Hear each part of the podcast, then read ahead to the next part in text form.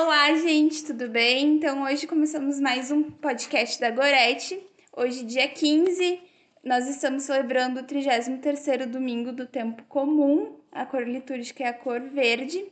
Hoje também a gente está em um dia muito importante para a nossa nação, dia das eleições. Então, que Deus ilumine a todos, que todos votem consciente para que este país uh, seja iluminado, então, né? Uh, uh, hoje nós estamos aqui, então, na casa da família Jardim, com a Lorena, com a Stephanie, com o Douglas e com a Bruna, e vamos conversar um pouco sobre o evangelho de hoje. O santo do dia de hoje é o santo Santo Alberto Magno. Celebramos nesse dia a santidade de um grande santo da nossa igreja, o qual foi digno de ser intitulado Magno, Grande. Nasceu na Alemanha em 1206, numa família militar que desejava para Alberto a carreira militar ou administrativa. Soldado do Senhor e administrador do Reino de Deus. Devotíssimo da Virgem Maria. Santo Alberto optou pelos desejos do coração de Deus. Por isso, depois de estudar ciências naturais em Pádua e Paris, entrou na família dominicana em 1223, a fim de mergulhar nos estudos, santidade e apostolado. Como consequência da sua crescente adesão ao reino, foram aumentar, aumentando os trabalhos na vinha do Senhor. Por isso, na ordem religiosa, foi superior provincial e mais tarde nomeado pelo Papa, bispo de Ratisbona, num tempo em que somente um santo e sábio poderia estabelecer a paz entre os povos e cidades, como de fato aconteceu. Entrou no céu em 1280 proclamado doutor da Igreja e patrono dos cultores das ciências naturais. Santo Alberto Magno, rogai por nós. Proclamação do Evangelho de Jesus Cristo, segundo Mateus, capítulo 25 e versículos 14 ao 30. O reino dos céus é também como um homem que ia viajar para o estrangeiro chamou os seus servos e lhes confiou os seus bens. A um, cinco talentos, a outro, dois, e ao terceiro, um. A cada qual de acordo com sua capacidade. Em seguida viajou. O servo que havia, recebido cinco talentos saiu logo, trabalhou com eles e lucrou outros cinco. Do mesmo modo, o que havia recebido dois lucrou outros dois. Mas aquele que havia recebido um só foi cavar um buraco na terra e escondeu o dinheiro do Senhor. Depois de muito tempo, o Senhor voltou e foi ajustar contas com os servos. Aquele que havia recebido cinco talentos, talentos entregou-lhe mais cinco, dizendo: Senhor, tu me entregaste cinco talentos. Aqui estão mais cinco que lucrei. O Senhor lhe disse: Parabéns, servo bom e fiel. Como te mostraste fiel na administração de tão pouco, eu te confiarei muito mais. Vem participar da alegria do teu senhor. Chegou também o que havia recebido dois talentos e disse: Senhor, tu me entregaste dois talentos. Aqui estão mais dois que lucrei. O Senhor lhe disse: Parabéns, servo bom e fiel. Como te mostraste fiel na administração de tão pouco, eu te confiarei muito mais. Vem participar da alegria do teu senhor. Por fim, chegou aquele que havia recebido um só talento, e disse: Senhor, sei que és um homem severo, pois colhes onde não plantastes e juntas aonde não semeaste. Por isso, fiquei com medo e escondi o teu talento no chão. Aqui tens o que te pertence. O Senhor lhe respondeu: Servo mau e preguiçoso, sabias que eu colho onde não plantei e que é junto onde não semeei. Então devias ter depositado meu dinheiro no banco, para que, ao voltar, eu recebesse com juros o que me pertence. Em seguida, o Senhor ordenou: Tirai dele o talento e dai àquele que te dez, que tem dez. Pois a todo aquele que tem será dado mais, e terá em abundância, mas aquele que não tem, até o que tem lhe será tirado. E quanto a este servo inútil, lançai-o fora, nas trevas. Ali haverá choro e ranger de dentes. Palavra da salvação. Glória a vós, Senhor.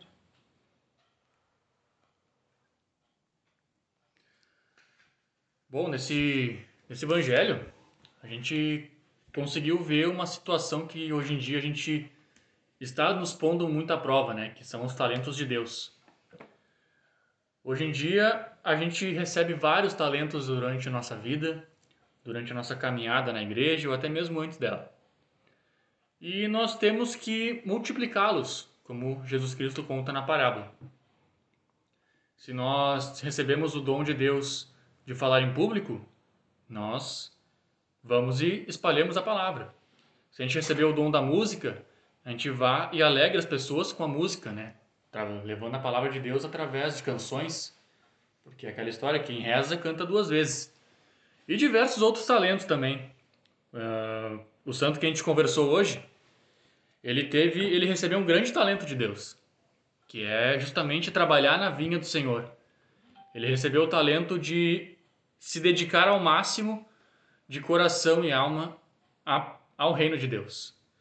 Tanto que, fazendo o link com a passagem, Jesus ele fala que a quem muito foi dado, muito será uh, mais será recebido, digamos assim, né? E deixa eu só recapitular o nome do santo. Mãe, quem é o santo? Santo Alberto Magno. Santo Alberto, verdade. Santo Alberto, ele foi tão feliz na com os talentos dele que Deus o recompensou de uma maneira tão bela. Ele, por meio do Papa, pelo Papa. Me fugiu o nome do Papa. Enfim, o Papa da época, ele nomeou São Alberto bispo de Ratisbona, que era a cidade dele. E mais para frente, ele se tornaria um dos doutores da igreja.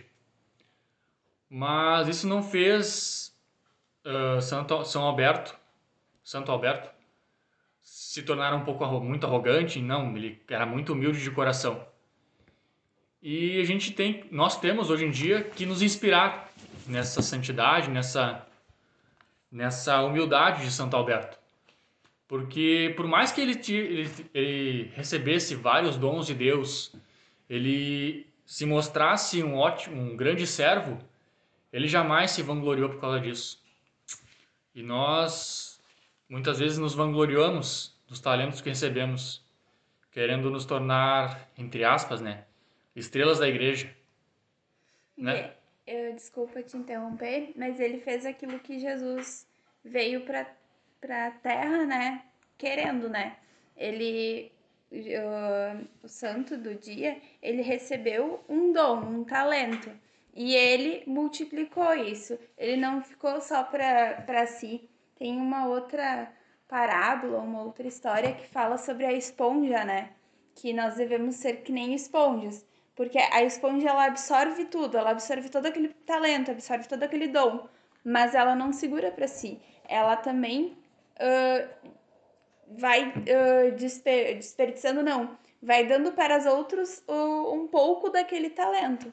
Porque se eu segurar só para mim, vamos imaginar assim uma, uma garrafinha de água. A gente colocar um, uma garrafa de água ali dentro e aquela água ficar ali parada por anos, aquela água pode até apodrecer. Mas se a gente for lá e der uma garrafa de água para alguém que está necessitando, a gente vai estar tá ajudando aquela pessoa, vai estar tá hidratando aquela pessoa. Então a gente deve ser assim ir lá e multiplicar aquele amor. Uh, isso também gera muito a questão da caridade, né? Exatamente. E nessa questão de pandemia que nós estamos vivendo atualmente, a caridade e o amor ela tem que ser, ela tem se mostrado muito visível, tanto em ações de solidariedade quanto campanhas que muitos lugares, pessoas diferentes estão mostrando, né? E isso mostra muito que o ser humano ele é, ele é assim. Ele, Deus inspira o ser humano a fazer coisas boas, a multiplicar os dons. Me recorda também essa passagem, aquela outra que diz que nós devemos ser sal da terra e luz do mundo, né? E que a gente não deve, tipo, não adianta de nada a gente ter um dom e guardar ele para nós, né? Não adianta de nada ser uma vela e não iluminar lugar nenhum.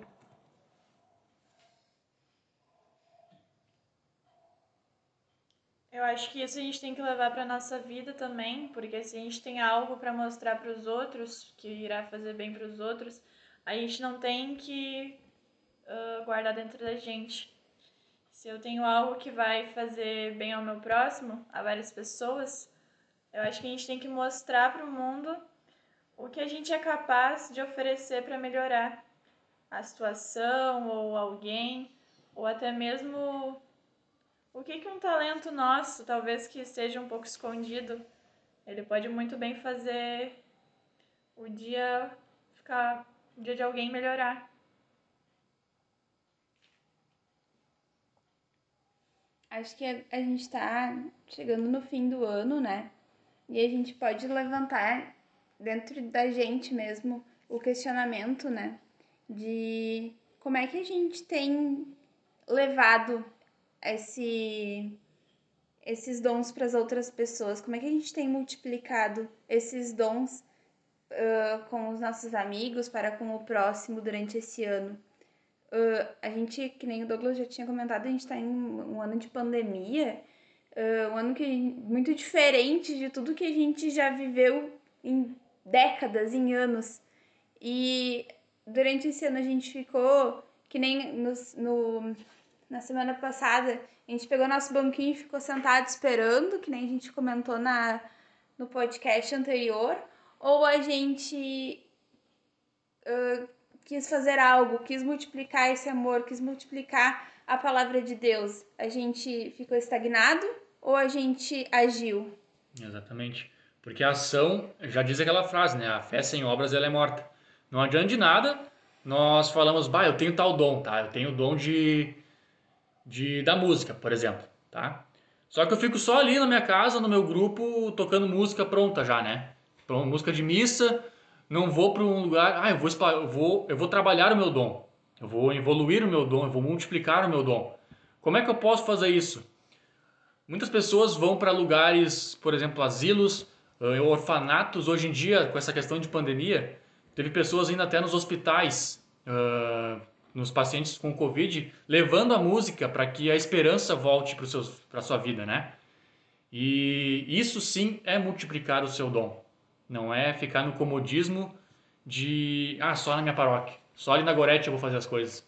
Não, é, é se permitir, é buscar novos horizontes. E buscando um pouco o que a Carla falou também sobre o podcast anterior, a, o evangelho passado ele fala muito do, do ficar vigiante, vigilante. E isso com os dons de Deus não deixa de ser diferente, porque nós temos que ficar vigilantes também com os dons que estão chegando para nós. Ah, eu estou vendo que eu estou me desenvolvendo com com dinâmicas, digamos assim, dinâmicas de grupo. Ainda mais nesse momento de pandemia que nós temos que nos reinventar. Poxa, eu vou então buscar algo, buscar algo para que eu possa evoluir. Se Deus está me mostrando que eu consigo, eu consigo então provar para Deus que esse meu dom vale a pena. Gente está vivendo um momento histórico, né? E nesse momento que a gente está vivendo de pandemia, está sendo descobertos vários dons, né? As pessoas estão se, se redescobrindo, né?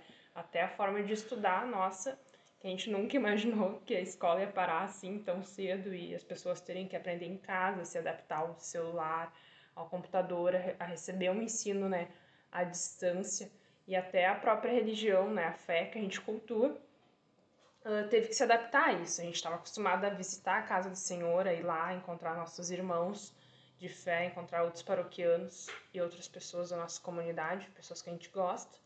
E a gente teve que se adaptar a uma tela, a sentir o amor de Deus de uma maneira diferente, através da leitura da Bíblia, através de, de missas que foram transmitidas ao vivo.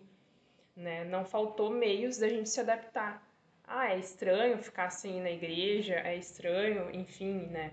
Quantas coisas foram estranhas esse ano e a gente teve que se adaptar a ele. Foram dons que a gente acabou desenvolvendo, a humanidade no geral, para saber lidar com esse momento, né? Eu acredito que a fé é um, ela nos ajuda a passar por esses momentos que, que nos põe à prova, assim, né? Uma, é bem complicado a gente não poder visitar os amigos, não poder fazer as coisas que a gente gosta, mas com Deus eu acredito que a gente vai adiante.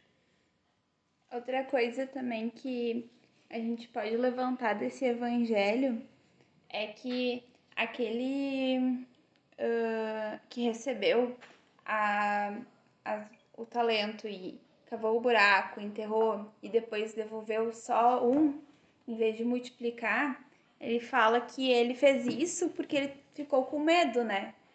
Uh, e muitas vezes a gente acaba fazendo essas coisas de guardar só para nós, de não querer uh, seguir em frente, não querer uh, tentar mudar a nossa nosso jeito de fazer as coisas por medo. Imagina só se todos os professores tivessem medo de se adaptar a mexer no computador. Como é que seria hoje? A gente teria um ano totalmente sem escola, que nem foi falado? Uh, se, se todo mundo tivesse medo da, das coisas, a gente simplesmente cavaria o buraco, esconderia aquilo que a gente tem medo e deixaria ali nunca mais pegasse, ou pegasse só quando alguém viesse nos pedir. Então a gente tem que trabalhar esses medos, né? Dias eu tava vendo ali na, na internet, questão de memes e tudo mais, que é a questão do avestruz, né? Tu falou agora do medo, agora me lembrei. O avestruz é quando ele sente perigo. Quando sente perigo nele, ele cava um buraquinho e enfia a cabeça dentro. Né? Então, que a gente não seja né, esses cristãos avestruzes, né? que ah, tá chegando uma coisa que eu não sei se vai dar certo, né? Ah, tô com medo de fazer tal coisa. Ah, vou enfiar a cabeça no buraco, não vou multiplicar meu dom. Ah, assim não dá, né? E isso que a Bruna falou é muito real, sabe? Porque Deus, ele a pandemia em si é uma coisa ruim, tá? Mas será que Deus não está querendo que a gente se ponha à prova também? Eu fico, eu fico nessa, nessa reflexão interna desde que começou essa situação. Será que Deus não é ruim, tá? Deus não gosta de que coisas ruins aconteçam. Mas tem uma frase que eu nunca esqueci, que ele falou para São Pio, acho que foi São Pio, que São Pio ele estava sofrendo bastante com coisas do, do que o demônio estava aflorando ele, estava em conflito com ele fisicamente até. E São Pio ele aguentava até o final. Até que chegou um ponto em que São Pio ele chegou, ele olhou para cima e falou: "Deus, eu sou tão bom contigo, eu sou teu servo fiel e, ama e, e, amado. Por que deixas que eu faça? Por que deixas que isso aconteça comigo, né? E São Pedro só escuta uma voz na cabeça dele que fala: "Eu quero ver a tua luta". Isso eu levo muito para minha vida. Será que Deus também não está querendo ver a gente multiplicar nossos talentos? Ou a gente está virando meros avestruzes?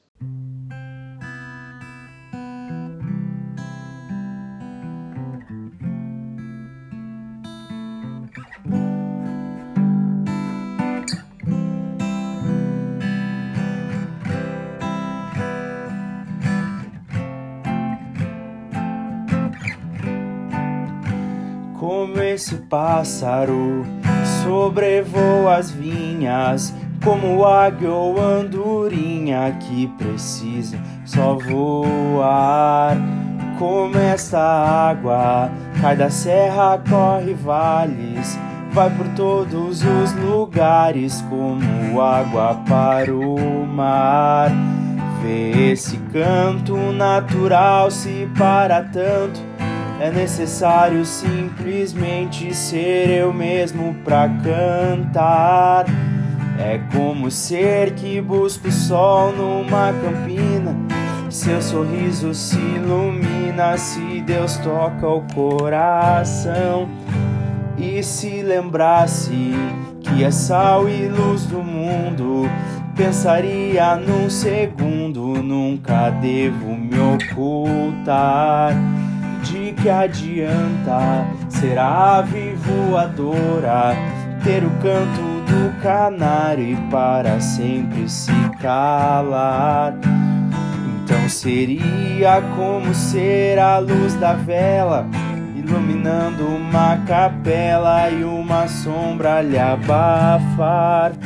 Ser sal da terra e o sabor que se encerra, se perder pelo espaço e pelo espaço, não teria serventia, seja a luz